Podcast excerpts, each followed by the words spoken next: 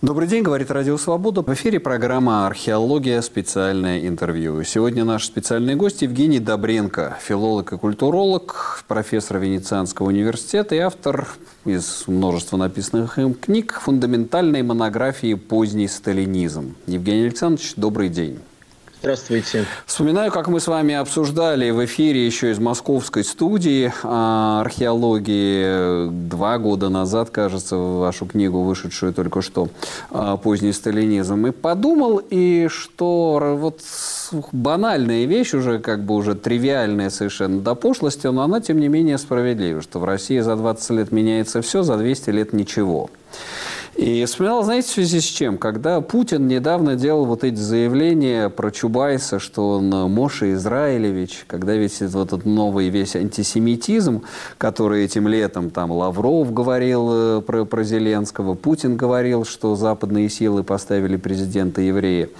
То есть я видел в чистом виде вот этот косплей позднего сталинизма с его борьбой с космополитами и делом врачей. И вот я хотел первый вопрос задать. Учитывая, что Россия проваливается вот этот вот э, неосталинизм. Ожидать ли нам сейчас реального антисемитизма, нового дела врачей? Не думаю. Я не думаю, что это случится. А, э, я с интересом наблюдаю за эволюцией путинского режима. А, и э, вот чисто такой точки зрения, ну, как бы с точки зрения с науч научного интереса, она пока что выглядит, э, вообще эта диктатура пока что выглядит э, довольно уникально. Она действительно э, была до недавних пор лишена какого-либо антисемитского компонента, которого все с нетерпением ожидали, потому что это то, что как бы это то ружье, которое обязательно должно выстрелить.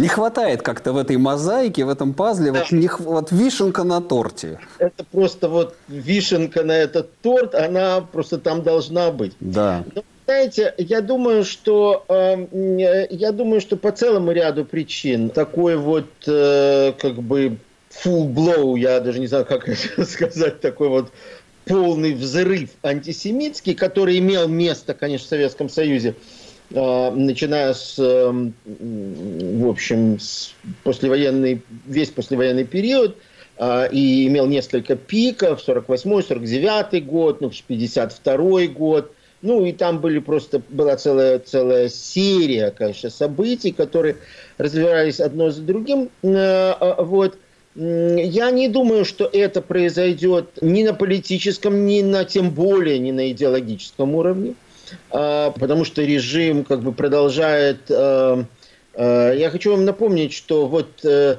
буквально за, за пять дней до вот этого вот э, Израилевича у нас э, был как, как бы такой совершенно не антисемитский, а филосемитский Путин, который значит, э, гневно осуждал украинцев, виноватых в Холокосте, в, э, в том, что, значит, чуть ли не Советский современная Россия единственная страна в мире, которая как бы чтит Холокост и защищает память. В общем, то есть это было что-то такое совершенно не в, в этом жанре, не, не, не, не ожидаемый такой как бы Э, Путина, и тут, значит, поворот. Но дело в том, что этот, э, э, это выступление, его уже много раз к нему обращались, и много раз его значит, по-разному оценивали. Я думаю, что здесь имело место имел место, вы знаете, вот опять-таки возвращаясь к Стали, сталинизму, я уже вот после позднего сталинизма успел с, с автором выпустить книгу, которая называлась «Госсмех». Это книга об официальном советском юморе. А, в том числе, кстати, о сталинском юморе. А, вот Сталин так шутил. Э, нет, конечно, это были не Моша Израилевичи, он позволить себе такого, вообще как бы такого он не мог.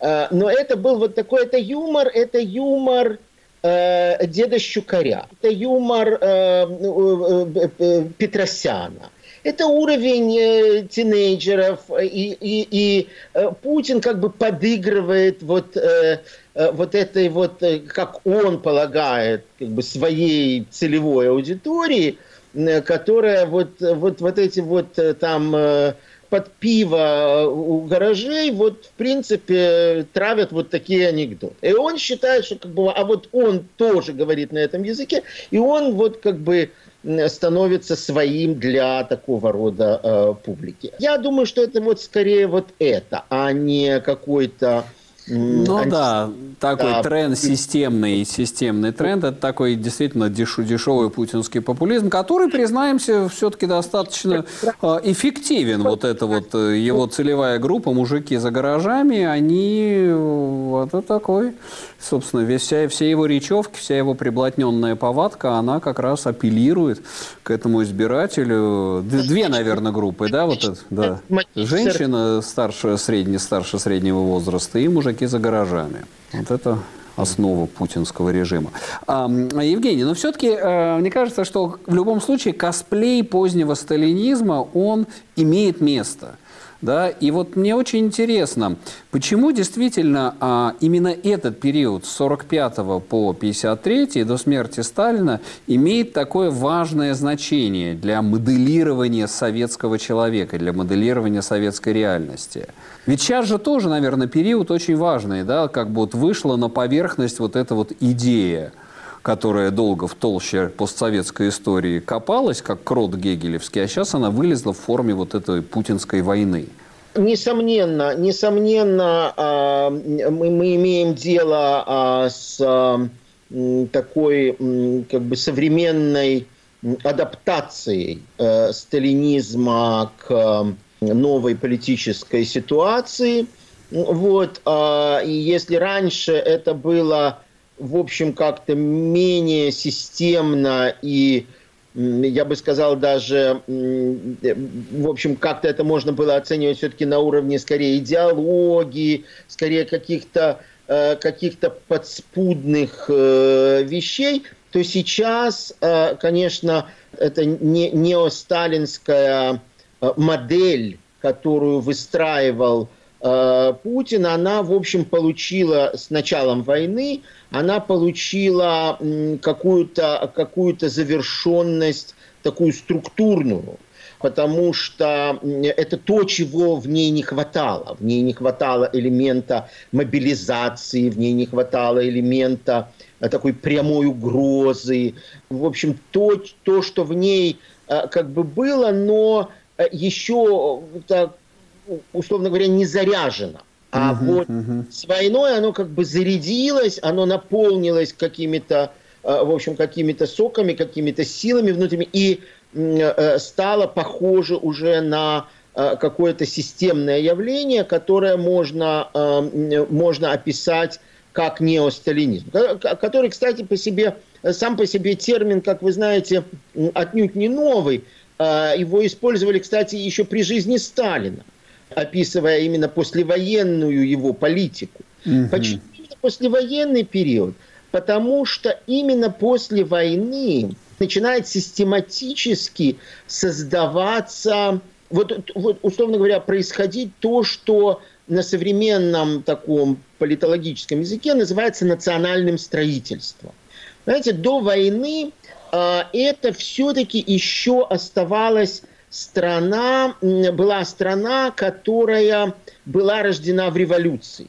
Все-таки э, это страна, которая управлялась еще все меньше и меньше. Правда, их э, выбивал большой террор в конце 30-х, во второй половине 30-х годов и так далее. Но все-таки это еще было поколение... Ну да, больш... старых большевиков, а, еще помнящих авангард и идею революционного переустройства. Их выпихивали, но они все-таки оставались. И там э, был определенный, в общем, это был совершенно другой, что называется, человеческий материал это были во многом просто люди другого социального происхождения, другого образования и так далее, и так далее. А вот их замещать уже в конце 30-х годов начали люди совершенно нового, совершенно новой э, среды. Вот, э... Ну да, без, безликая чекистская масса, люди с рыбьими глазами.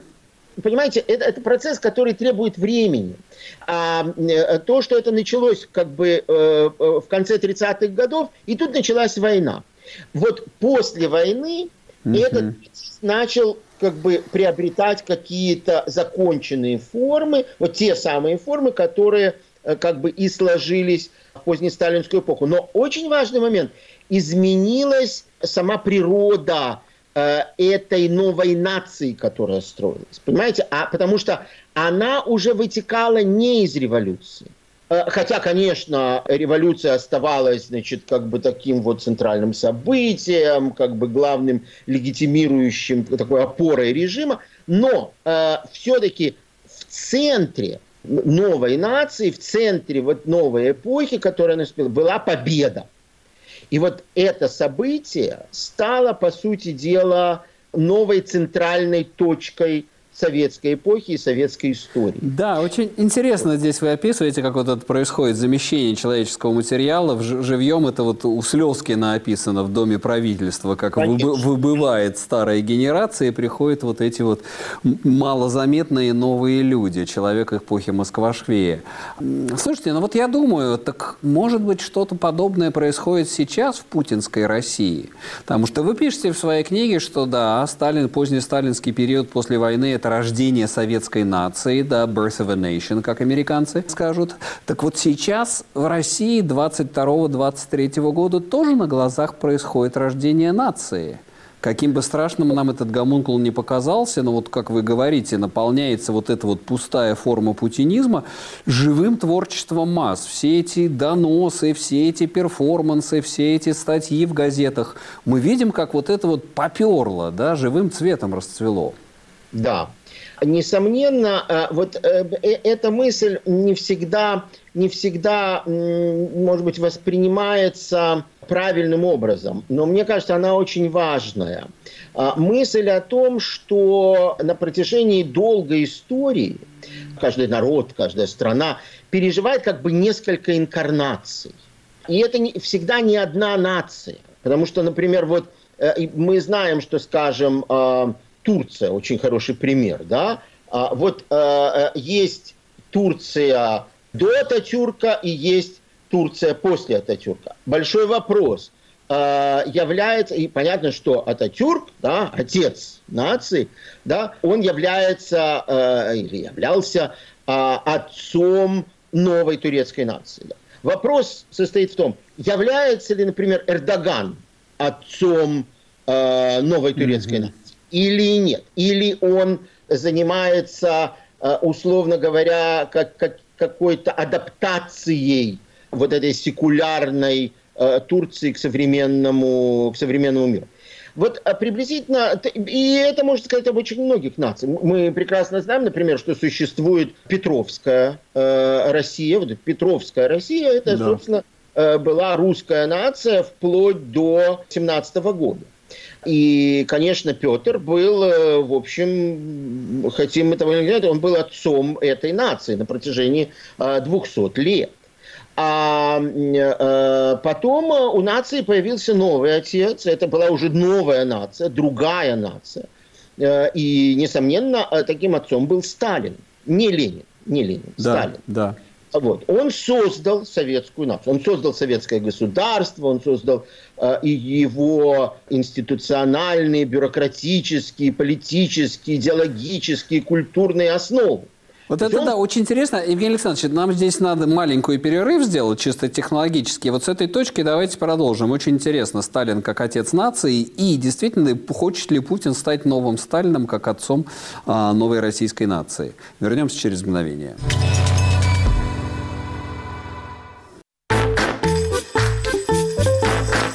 Кто из политиков сделает вас богаче?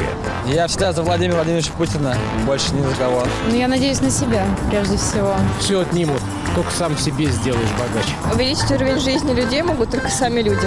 Ну, я поддерживаю политику нынешнего лидера и его преемников. Ну, Путин всегда был, он и есть, он и будет. Ни у кого из них целью нет увеличения моего благосостояния. У них у всех цель, так сказать, свое собственное благосостояние. Будет экономического роста. Абсолютно.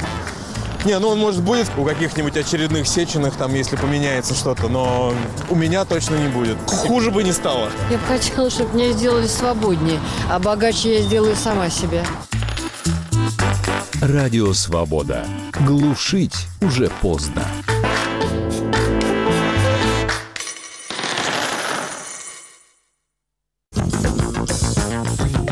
Подкаст «Американские вопросы из Нью-Йорка». Мы говорим об Америке, которая может быть интересной россиянам, и о России, которая интересует американцев. Опросы показывают, что подавляющее большинство штатов главная тема экономики и инфляция, но аборты очень часто на втором месте. Слушайте, подписывайтесь в агрегаторах подкастов Apple, Google, Spotify и других приложениях. Ведущий Юрий Жигалкин.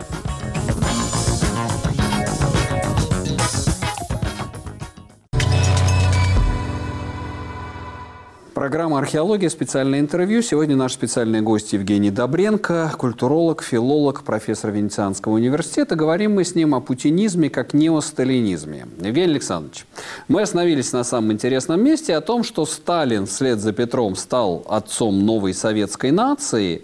И вот, соответственно, из этого вопрос, а хочет ли Путин играть роль Сталина как отца новой российской нации? Вот 30 лет Россия блуждала в пустыне постсоветского транзита, и вот, наконец, явился Путин, и в этой своей войне он оформляет новую российскую нацию. Какой вопрос? Конечно, хочет. Любой политик хочет. Да? А, каждый политик хочет стать отцом нации. Это, это, просто, э, э, это просто как бы э, запрограммировано. Это как бы, знаете, та золотая пуля – тот пропуск в вечность, в историю, которая, о которой мечтает любой политик. А, нет, конечно, конечно, ясное дело, что а, да, Путин, Путин, несомненно, хочет быть отцом нации. Ну, хотеть это не значит быть, хотеть это не значит э, суметь им стать. Я не думаю, что э, сегодня рождается новая нация. А что это? Это косплей? Это какие-то судороги империи, когда вот эти фантомы, когда она изображает прежние исторические формы? Я думаю, что мы присутствуем не при родах, а при похоронах. Я думаю, что э, это, э, это государство, как говорится, едет с ярмарки. Э, и, и, и, и это не значит, что оно доедет туда, понимаете, завтра. Э, а, а ехать оно может долго еще. Но, э, но абсолютно ясно, что речь идет о том, что сегодня страной управляет, по сути дела, последнее советское поколение. Это просто, как бы, ну, это факт. А это люди, которые принадлежат вот этому последнему советскому поколению, условно говоря, люди вот в их 70 лет, а если вы посмотрите, это люди, которые сформировались в Брежневскую эпоху. Вот уже следующее поколение, условно говоря, вот мое поколение, а, мы уже формировались в Горбачевскую эпоху. А вот это было последнее советское поколение. И, и э, эти, это поколение уходит. Сегодня это поколение правит страной. А, уходящее поколение правительства, оно уходит биологически, и поэтому а, а, это поколение просто не может породить новую нацию. Потому что для рождения новой нации нужн, нуж, нужна политическая воля, воля и политический, политический опыт другого поколения. А, вот вы знаете... И нужен еще, вы знаете, я хотел, может быть, здесь встряну добавить, нужен проект будущего. Конечно. Потому что сталинизм стоял все-таки на плечах авангарда и построения нового общества, нового человека и так а, далее. Хотя революцию а, уже откинули. Который таял, да. таял, но все-таки, но все-таки он что-то рисовал. Понимаете, он что-то рисовал. Он продолжал рисовать, а, допустим, все эти картины выглядели все менее убедительно в глазах населения, но, но они как бы поставлялись. А, вот. а сейчас этот режим, он не просто не, он, он вообще как бы весь погружен в ретротопию. Это, это абсолютно ретрото... А, э, э, да, замечательный термин Зигмунда Баумана, если не который да. может только, который может только производить какие-то какие реконструкции, а, и мы их, как бы мы их наблюдаем. Да, Эти... исторические реконструкторы, они все как Гиркин. Гиркин – герой эпохи. Это все истории, они надели это самое фуражку с кокардой да. белогвардейской и считают, что вот они теперь как это самое. Да. Вот, понимаете, и поэтому как раз я думаю, что проблема-то как раз в том, что затянулся период перехода.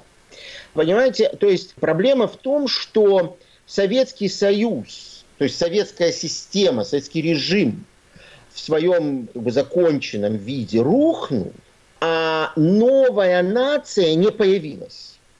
А, вышло так, что э, лидеры, которые а, могли ее создать, Горбачев, конечно, не мог, потому что Горбачев а, при, при всем его желании изменить страну, либерализировать ее и так далее, у него, к сожалению, не было видения этой страны за пределами а, как он говорил, э, мой дед сделал исторический выбор, вот за пределами выбора его деда у него, к сожалению, видения не было, и он как бы предлагал, условно говоря, социализм человеческим лицом. Ну, в общем, шестидесятнический такой, в общем, миф и образ. А, вот. Э, э, Ельцин а, был, к сожалению, слишком а, уже потрепан политически и физически для того, чтобы, э, для того, чтобы предложить э, э, какую-то реальную жизненную, жизнеспособную какую-то перспективу. Да. А, вот. а Путин, который по возрасту пришел еще как бы вполне себе значит, перспективным политиком, он ведь политически оказался совершенно пустой фигурой. А потому что у него ничего нет, кроме его гибийских, как мы сейчас видим, этих гибийских мозгов, э, паранойи, конспирологии и, и всего этого бреда, которым напичкана его голова. Но этого как... оказалось достаточно, чтобы отстроить эту систему. Мы, нам же надо анализировать, почему вот этого вот действительно полупустого содержания мозга и апелляции к людям уже стареющим, к мужикам за гаражами оказалось достаточно, чтобы поставить на уши Россию, прокинуть все последнее 30-летие, напасть на Украину и угрожать всему миру. Вы знаете, а, я думаю, что, э, ну, как бы можно сказать так, э, одним словом ответить, для этого большого ума не нужно. А, потому что на самом деле то, что было построено, то, что было построено, а именно вот э, какой-никакой, значит, олигархический капитализм, а, он, в общем, выстоял экономически. Угу. Вот, вот эта экономическая она, она выстояла. Да. И, собственно, это единственное, что выстояло. Но если вы подумаете, это единственное, что строили, и это единственное, что было построено, оно и выстояло. А все остальное ничего не строили. Никто не строил, никто не занимался ни государственным строительством. А, и вот Путин, собственно, э, э, для этого и ума никакого и не требовалось. Он просто, он просто как бы построил какие-то вот подпорки для этой старой советской системы, как бы абсолютно ее воспроизвел. Понимаете, это, эта страна, она структурно управляется абсолютно таким же образом, как управлялся Советский Союз. То есть да. это она, из, она управляется из тех же кабинетов э, на Старой площади. Она управляется таким же, таким же абсолютно э, методом, когда значит, э, законодательная власть, то есть Верховный Совет в советское время, сейчас Дума, э, это просто пустая совершенно Э, э, такая, такой демократический декорум. Совет министров – это просто такой исполнительные такие порученцы, которые значит, выполняют… Согласен, да, формы, фор, формы точно а, те же. Евгений Александрович, да, у нас просто буквально последние минуты в эфире. Эта система, она умрет вместе с тираном, она заключена сейчас в теле Путина, уйдет Путин, за, закончится система. И сразу вдогонку еще один вопрос. Как вы думаете, умрет Путин, будут люди так же рыдать, как при смерти Сталина? На второй вопрос отвечу сразу. Э, никто слезы не прольет. По первому, э, нет, э, режим не умрет со смертью Путина. А что произойдет со смертью Путина, можно, вот это можно определенно сказать, закончится война. При любом наследнике, при любом наследнике, первое, что придется закончиться война. А режим просуществует до тех пор, пока не уйдет, условно говоря, вот это поколение. То есть Путин, Путин представляет это поколение, но, но он же не, как бы не один, там, в общем, много, много людей, да. А вот э, когда уйдет поколение, уйдет и этот режим. Ну, конечно, Путин э, представитель этого поколения, и, в общем, как бы, да, с ним, условно говоря, не с ним лично, а там с Леонидом Ильичем советский строй не закончился, а там еще пытались, значит, подтянуть Андропова, сорвалось, э, Черненко сорвалось, но, наконец-то, значит, но, но удержать это невозможно. То, что этот режим рухнет, это, это однозначно, потому что он просто рухнет вместе с этим советским поколением. Понятно. Он, этого поколения он с ним уйдет. Это демографическая, да, это некая демографическая да. закономерность. Ну что ж, да, Евгений Александрович, спасибо. Спасибо за этот рассказ, за эти связи, которые вы выстраиваете между путинизмом и сталинизмом, поздним сталинизмом. А путинизм как не столько фашизм и, или большевизм, сколько как неосталинизм. И это у нас был в гостях Евгений Добренко, филолог, культуролог, профессор Венецианского университета. Это программа «Археология», специальное интервью. Меня зовут Сергей Медведев. Оставайтесь с нами. Радио «Свобода» и телеканал «Настоящее время».